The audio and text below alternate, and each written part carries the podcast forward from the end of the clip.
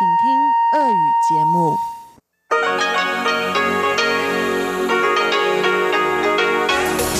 В эфире Международное радио Тайваня. Здравствуйте, дорогие друзья! Вы слушаете Международное радио Тайваня в тайвайской студии у микрофона Чечена Кулар. Сегодня 13 марта, среда, а это значит, что в ближайшие полчаса для вас прозвучит выпуск главных новостей о Тайване и передача Владимира Малявина «Китаеведение. Устная история».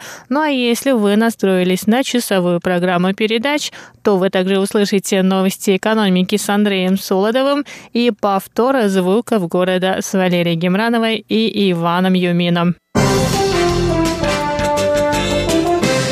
Итак, мы начинаем выпуск новостей. Президент Китайской республики Тайвань Цай Инвэнь объявил 13 марта о назначении великих судей на должности. Цай сказала, что вклад судей, защищающих Конституцию и права человека в демократизацию Тайваня, неоценим. С момента начала толкования Конституции великими судьями прошел 71 год. За это время Совет великих судей рассмотрел 775 дел, связанных с интерпретациями Конституции. Президент Тайваня сообщила, что после ее избрания правительство провело судебную реформу и приняло закон о Конституционно-процессуальном кодексе, который вступит в силу через три года. Согласно этому закону, Великие судьи будут рассматривать дела в порядке судебных слушаний, а не за закрытыми дверьми.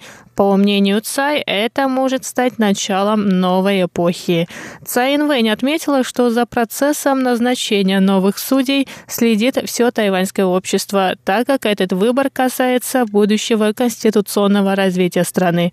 В настоящее время Совет Великих Судей состоит из 15 человек, у четверых из которых срок исполнения полномочий завершится 30 сентября. Президент выдвинет новые кандидатуры, которые затем будут рассмотрены в законодательном юане.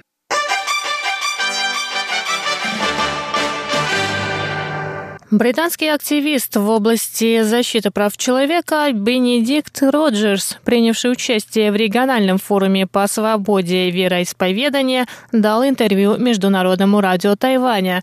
Роджерс заявил, что идея одной страны двух систем не сработала в Гонконге, поэтому Тайваню ни в коем случае не стоит принимать ее.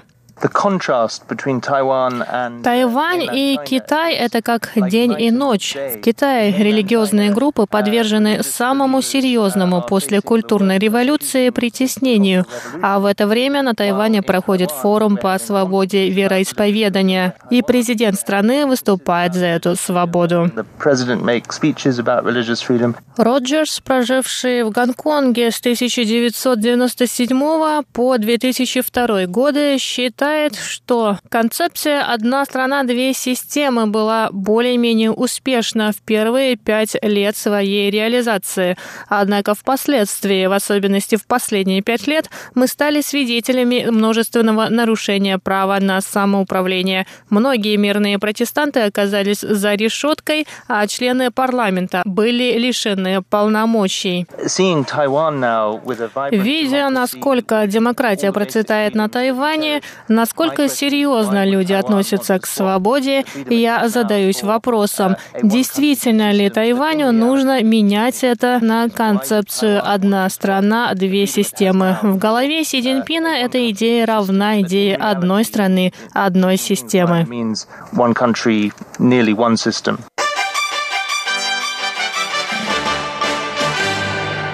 Представительство Великобритании на Тайване и тайваньская государственная компания Taiwan International Ports Corporation подписали 13 марта меморандум о сотрудничестве в развитии офшорной ветроэнергетики. Глава британского представительства в Тайбэе Катрин Нетлтон выразила надежду, что этот меморандум поможет Великобритании и Тайваню продвинуться в строительстве и развитии тайваньской ветряной энергетики. По ее словам, этот меморандум будет поддержан поддержан британским правительством. По словам Нетлтон, Великобритания обладает богатым опытом в развитии офшорной ветроэнергетики, которым они готовы делиться с Тайванем. Стороны будут обмениваться информацией в области разработки политики, стратегии, технологий, а также при эксплуатации и ремонте ветрогенераторов.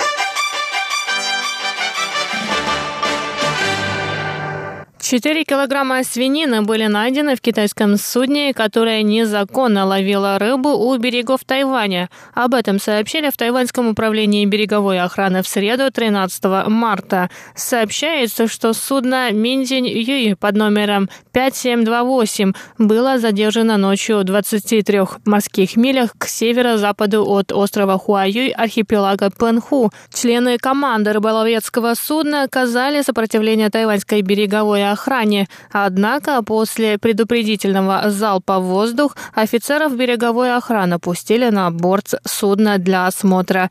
15 членов экипажа китайского судна и само судно были арестованы за незаконную ловлю рыбы в тайваньской акватории. Рыба, найденная на судне, была сброшена обратно в море. Кроме того, свиное мясо, также находившееся на судне, подлежит уничтожению. Сообщается, что это второе в этом году китайское судно, на борту которого была обнаружена свинина.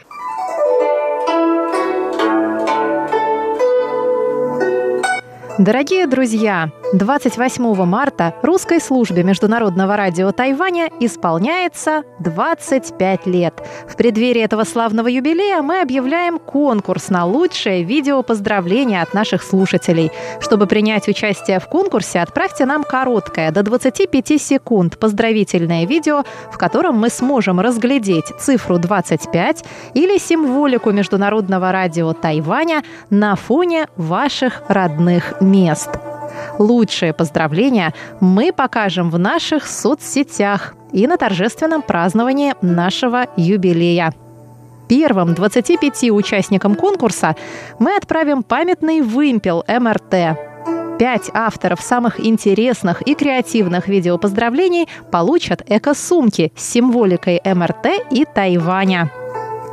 Отдельный конкурс мы проводим среди поздравительных писем. Авторам пяти лучших писем мы отправим спортивное полотенце с символикой МРТ. Присылайте ваши видео и письма на наш электронный адрес russ@rti.org.tw до 20 марта. В теме письма указывайте 25. Желаем удачи!